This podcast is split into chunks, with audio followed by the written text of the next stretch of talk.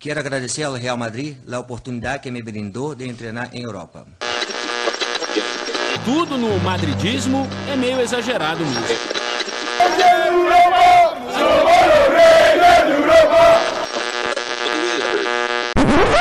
Bom dia, boa tarde, boa noite para você que nos ouve de qualquer lugar do Brasil e do mundo. Está começando mais um O Mundo Segundo os Madridistas. Eu sou o Cláudio Vilas Boas e mais uma vez aqui na minha companhia já virou meu trio de ferro, né? Matheus Ribeiro. Olá pessoal, boa tarde, boa noite e bom dia também. e Camille Medeiros. Olá pessoal. É galera, mais umas semanas passando né? O Real Madrid aí não aconteceu muita coisa, né, nessa semana.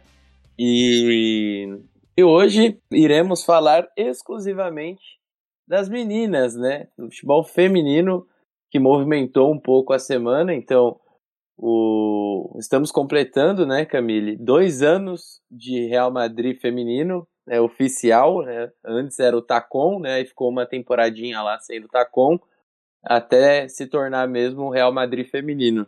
Balanço positivo, como que você enxerga esses dois anos e a evolução que as meninas vêm tendo? Bom, então hoje é uma data super importante, né? São dois anos de Real Madrid no futebol feminino.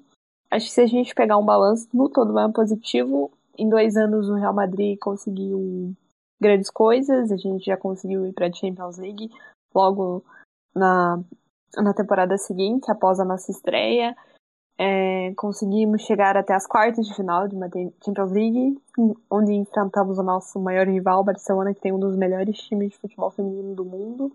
No espanhol a gente segue em, em evolução, né? A gente passou por uma transição de treinador que foi bastante importante para o Real Madrid nesta segunda temporada, né? É que acabou de terminar, é que foi a chegada do Toril trouxe uma evolução que a equipe precisava né? A gente teve grandes jogadoras como a Aslane e a Cardona que foram e a Sofia também que foram essenciais para esse nosso começo. E agora é tentar sempre buscar evolução e alcançar os objetivos e os títulos, né? Acho que agora a gente já pode começar a cabeça do Real Madrid no feminino já tem que pensar um pouco mais em, em efetivamente a conquista de títulos aí, né? Ali a Copa da Rainha, por que não tentar brigar pelo pelo espanhol. A, Champions, a gente sabe que é difícil, né? Ambos os dois, mas a gente tem que tentar. Então a gente sabe que né, a nossa campanha na Champions League, nossa primeira temporada, foi uma boa campanha, apesar de a gente só ter chegado até as quartas de final, mas foi muito significativo para o Real Madrid. Diante né, dos adversários que a gente teve, que logo de cara ali na fase preliminar a gente só eliminou o Manchester City. E o que aos olhos de muitos era impossível, e o Real Madrid já chegou é, demonstrando um pouquinho da sua força. Claro que tem muito para conseguir ainda, mas acho que o objetivo daqui para frente é seguir buscando evolução e tentar brigar por títulos expressivos. É, isso é verdade. Né, a gente vem numa, vem até numa evolução boa, né, nesses últimos dois anos. Claro que ainda falta muita coisa, né, um time recente, né, praticamente novo, né, as meninas é, estão começando a disputar ali nas cabeças agora, e isso é muito bom. Né? Claro que tem algumas jogadoras que têm mais as graças da torcida e outras menos, o que é normal, né? Acontece em qualquer categoria. Né? E o, o Toril chegou e conseguiu fazer um bom trabalho, né? Depois que ele assumiu o lugar do Asnar.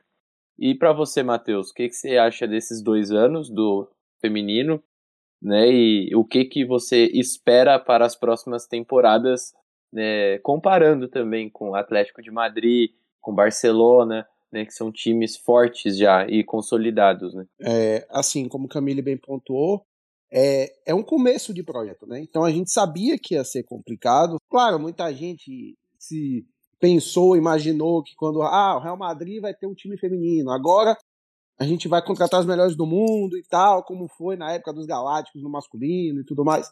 Mas a gente sabe que não era assim, né? A gente, que a gente que acompanha o dia a dia do Real Madrid sabia que não seria dessa forma, que o Real Madrid ia começar aos poucos e tal.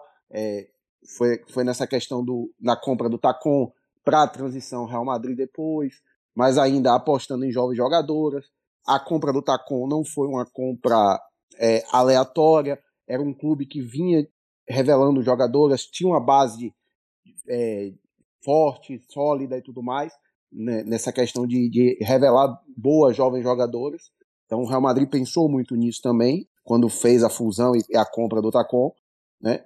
E assim, claro que, obviamente, para você galgar degraus, degraus e tudo mais de evolução, você precisa, vai chegar uma hora que você vai precisar de jogadoras com um renome maior e tudo mais, como, como foi feito, né? Aslane, é, Sofia no primeiro momento, né? E aí, a Babel Peter, Cassie, todas elas nesse primeiro momento, né? De, de formação do time e de começo, para dar aquele pontapé inicial. Mas é, a gente vê também nas, no perfil de contratações do clube agora questão de apostar muito em jovens jogadoras e tudo mais. Então, isso dá um, uma, um entendimento de um trabalho mais a longo prazo, um trabalho que você planta agora para colher um pouco mais na frente. Mas assim, o Real Madrid também pulou etapas. Logo quando virou o Real Madrid, como o Camille bem pontuou, na primeira etapa, na primeira temporada de Real Madrid, a gente já conseguiu uma vaga na Champions, né? Desbancando o Atlético de Madrid, né? Que já tinha, já tem um, um, um projeto um pouco mais avançado, mais consolidado e tudo mais. É, já é a segunda temporada seguida que o Atlético está fora da Champions, né? Então é, é muito importante isso, né?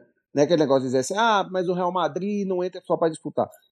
É no, a realidade do clube, do time masculino, mas o time feminino é essa realidade de ir, ir conquistando aos poucos, de ir alcançando o seu espaço, como foi feito com todos os outros clubes, inclusive o Barcelona passou por isso, né? Então, hoje o Barcelona é o que é, porque lá atrás passou por isso também. Então, não é nada de anormal a gente estar nesse estágio. E assim, de novo, a gente pulou etapas, porque assim, o, o talvez o esperado não fosse nem classificar para a Champions na primeira temporada. E a gente conseguiu uma classificação. A gente conseguiu avançar a fase de grupos eliminando o Manchester City, que era amplo favorito para passar. Então, são coisas que a gente foi conquistando aos pouquinhos mas não quer dizer que o trabalho está tá completamente bem feito, que não tem erros, que não tem coisas a melhorar. Longe disso. Lógico que tem. Mas a gente está num caminho de conseguir coisas maiores no futuro. Com certeza, né? E a questão também do, do Barcelona ter se desenvolvido mais cedo, que ele começou antes de todo mundo também, né? Tem essa questão. Então, claro que eu Sim. não, tô tirando os méritos aqui, né, do clube, né, de, das engano, suas conquistas, mas. Só pontuando, você puxou essa questão do Barcelona. Se eu não me engano, tem um, um documentário, acho que é na Amazon, né? Que é o documentário que a própria Alexia fala. São sete anos de diferença. De, de investimento sério mesmo entre Real Madrid e Barcelona. São sete anos de diferença. Então é muita coisa para você tirar em uma, duas temporadas. Não vai tirar. Né? Agora, obviamente, com ao longo do tempo, vai essa diferença pode vai diminuindo. Né? Com, com certeza. A, com a continuidade do trabalho vai diminuindo. É, e inclusive, se ela quiser vir jogar no Real Madrid também, é. estamos aceitando. Fica à vontade. Será muito bem-vinda. não, né, não custa tentar, né? Exatamente. É, mas, né, vamos falar aqui de uma possível contratação, né, até a nossa Camille que nos enviou, né, pra gente ficar por dentro, que é a Salma Paraduedio, né, pelo se a minha pronúncia não foi falha, né? É uma jogadora lateral direita do Vídeo Real, tem 18 anos e na Iber, Iberdrola fez oito jogos com três gols marcados, né? Conseguiram ver alguma coisa dela? Algum panorama? Bom, ela foi um dos destaques aí do Villarreal que tinha acabado de subir na temporada passada, né, para a primeira divisão feminina. É, segundo informações, o Real teria feito uma proposta acima dos outros clubes mas ainda não tem nada decidido e o Barcelona tá na briga também por ela. É, a briga não se resume só dentro de campo, né? Fora também. e cai muito naquilo que o Matheus falou, né? Sobre contratar jogadoras de potencial e que sejam novas, né? Sim, ela, ela entra nesse perfil de contratações, né? Menina de 18 anos, uma ala que se destacou bastante no Vila Real, como a Camila propriamente citou, e assim, e é uma das carências do Real Madrid também, as alas. Né? Então, se, se confirmado, vai ser uma boa aquisição. Né? É, um, é, uma, é uma jogadora para a gente ter um dar uma encorpada no elenco, com certeza. É, vamos, vamos ver, né? A gente que tá até bem servido, né, de nas posições. E eu espero que o Real Madrid continue se reforçando, né? Claro que é, ainda nem anunciou, né, as jogadoras que estavam fechadas. Sim. E tá uma demora por conta disso, então até me estranha, né, porque os nomes já já são falados há muito tempo, né, Camille? É, todo mundo já sabe, Sim. só o Real Madrid que não anuncia, né? Então é. precisa falar logo para os torcedores. Né? Pois é. Segundo informações aí que circularam durante a semana, a Caroline Miller já passou pelos exames médicos e atualmente, né? A francesa, meio campista francesa também já. O que eu acredito que esteja impactando, de certa forma, seja que ambas estão com as respectivas seleções, porque a Eurocopa começa aí semana que vem. Então pode ser que seja isso, mas não sei. É, é e aí, Matheus, o que, que você acha dessa demora? É, assim, obviamente a gente fica na expectativa, né? Porque é, a gente já sabe, meio que extraoficialmente, que são elas, são já tá meio que já tá acertado, mas até vir o, o anúncio do clube oficialmente, a gente fica na, meio aqui naquela, né? Será? Não sei o quê, por que essa demora? Mas assim, Camilo pontuou uma coisa interessante, né? Porque realmente elas estão com as seleções, então fica meio. Mas não quer dizer que não poderia já ser anunciada. Poderia ser anunciada. A apresentação que ficaria para depois. Mas tá, a gente, a gente meio que aceita isso, que tipo, ah, porque elas estão na seleção, não, não vai anunciar agora. Mas é, é meio estranho essa demora. Né? É, é, cai muito naquela coisa que, que a gente comentou aqui, né, num dos episódios anteriores. Até a galera que não ouviu pode voltar aí eu vi que acabou criando uma inconsistência, né? Depois das declarações que foi que a própria Aslane deu, né? Falando, criticando aí o clube, falando que força as jogadoras a jogarem machucadas. Sim. Então, eu não sei mais no que acreditar, sinceramente, né? É, porque cada hora sai uma coisa. Sim. E acabou que o Real Madrid não falou nada, né? É. Pois é. A gente achava que ia dar uma super repercussão, que eles iriam falar sobre, passou e, meu, ninguém falou absolutamente nada. E aparentemente ficou batido, né? É, então eu confesso que ainda tô com um pé atrás, assim, para ver os próximos capítulos sobre isso. Sim, sim. Sim. E essa demora também é, eu achei estranho, porque todos os clubes que fizeram contratações, todos os clubes já anunciaram menos o Real Madrid. Pois é. Inclusive, inclusive o Barcelona, né? Que nem precisa. Nem precisava, né? Já, já anunciou o Geise, já anunciou a Lucy Bronze. Então, vários jogadores que vêm para somar, né? No, no time lá do, do, Barcelona. Então, é meio complicado, né? Um time que precisava de, de, precisa de algumas contratações, especialmente na defesa. Ainda não anunciar reforços fica meio complicado. É, o Barcelona, o foco é ganhar a Champions, né? Porque Sim. A, a liga a, começa já ganha, né? Praticamente. É só se algo que não muito fora do normal acontece, né? Para poder perder. É, mas é, o foco é, perder, é ganhar a Champions, né? Tanto que a gente viu, tomou um baile na final, né? Não viu a cor da bola, nos 3 a 1 Então Sim. vai com tudo para poder buscar de novo esse campeonato. E uma novidade que eu achei bacana que lançou essa semana, né? O Real Madrid está trocando, né, a marca de patrocínio de carro, né? Antes era Audi, está trocando para BMW. É, e pela primeira vez o time feminino foi incluído no acordo, né? Então muito bacana isso. As jogadoras também vão poder escolher ali o modelo de BMW delas e vão chegar daquele jeitão, né? Para poder treinar, né? Vai andar de BMW exclusiva e é merecido, né? É um reconhecimento também. Sim, uma motivação a mais, né? Digamos, mas eu achei legal que, que, ela, que fez isso, porque eu acho que você equipara um pouco, né, os dois elencos, né, tanto o time feminino quanto o masculino.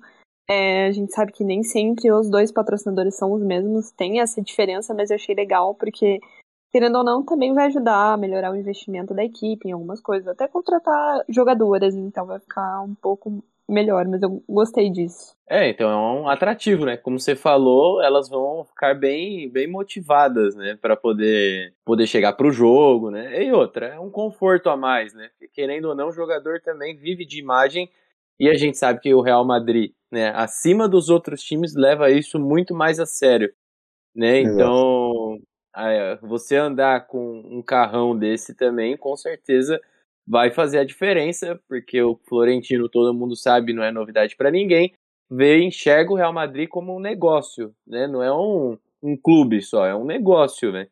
Então, para ele, quanto mais né, os, os empregados, né, os funcionários do clube estiverem é, usufruindo bem de tudo que acontece ali no interno, melhor, mano, pro clube, né? Então, pô, é, você vai andar de BMW é um conforto sensacional, velho. Absolutamente. E assim, eu, eu vi um tweet agora, não, não sei a fonte, não sei se realmente procede a informação, que o, o acordo com a Audi era entre 5 e 10 milhões, mais ou menos, e mais os modelos, né, que eram dados anualmente, né, para cada jogador e tudo mais. Eu não sei como é que vai ser. Dizem o que o acordo com a BMW é mais dinheiro, é bem mais dinheiro. Então, vamos ver. Né? E, e, e isso para o feminino, se for um, um valor nesse, nesses parâmetros, é muita coisa, né? A gente sabe, a gente sabe dos valores da realidade do futebol feminino, então é muita coisa. Então já vai ajudar bastante mesmo. Com certeza. E aí eu acho ótimo, né? Porque valoriza a marca também, né? Você tá Sim. ali mostrando futebol feminino também. Eu não sei como é, vai ser feita essa divulgação, né? Porque, sinceramente, a gente pouco via, né? É, a questão mesmo é o uso da marca, né? Então, acho que é mais ou menos por aí que o Real né, tá pensando essa parceria com a BMW também. Mas fato é que, pô, fiquei muito feliz por essa notícia, mais um avanço pro time feminino também. É... E aí, para fechar aqui, né, esse nosso podcast super, hiper, mega rápido dessa semana, tivemos o anúncio também que o nosso técnico Toril renovou até 2024. É, e aí eu queria começar por você, Matheus. Né, o que, que você acha do trabalho dele até agora? Né, pegou um time meio desestruturado, né? Depois da saída do Asnar, mas conseguiu né, acabar aí classificando a equipe feminina para a Champions League, que era um dos focos, né? Porque se você não classifica, você perde dinheiro, né? Então, classificou Exato. ali, você já, já garante pelo menos alguns milhões né, na conta. E, e claro que você vai entrar para disputar, né? Por que não pensar em alguma coisa maior? Né? Não, com certeza. Não, ele, de, ele deu uma outra vida ao, ao time. Ele pegou um time que estava desacreditado, né, Berdrola? A gente, no, na, na final da passagem de, de Asnar, a gente meio que, tipo, já, já meio que resignado. A gente, ah, a gente não vai pra Champions. Tá, tá muita distância e tudo mais. E ele conseguiu dar essa consistência, ele conseguiu dar essa, essa cara nova ao time, conseguiu encaixar o time, conseguiu encorpar as jo- jogadoras, utilizando bem algumas peças, como Olga, por exemplo, que virou um, um- quase um, um uma pupila dele, tipo, fazendo gols importantes em, em momentos decisivos, né? inclusive contra o Barcelona fez gol e tudo mais.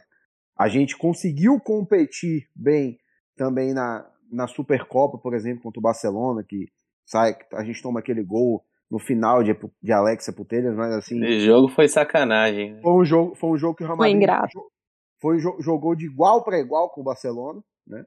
E assim, Sim. e, e deu mostras do que era o time, o novo time de Toril, né? Em relação ao David Asnar. David Asnar que já vinha sendo contestado muito é, é, até, até, até ser demitido, até sair. Então, é, já, já tinha algumas, algumas restrições a ele, como por exemplo o episódio da, da Copa da Rainha mesmo, que ele, ele fez aquela rotação de goleiro e tudo mais. A Real Madrid é eliminado. Então, foram algumas decisões bem questionáveis. E assim, o começo de temporada dele foi muito ruim, horroroso, que prejudicou bastante o time. Que é, é consenso na torcida que se Toril tivesse chegado um pouco antes, era muito provável que o Real Madrid fosse vice-campeão da Iberdrola. Né? Então, é, daí é o tamanho da recuperação e do trabalho dele, que obviamente o, o, a renovação é muito merecida. Né? Essa vaga para a Champions quase perdida, a gente conseguir estar na Champions, depois de tudo que aconteceu, é, é muito louvável, então renovação merecidíssima. Pois é.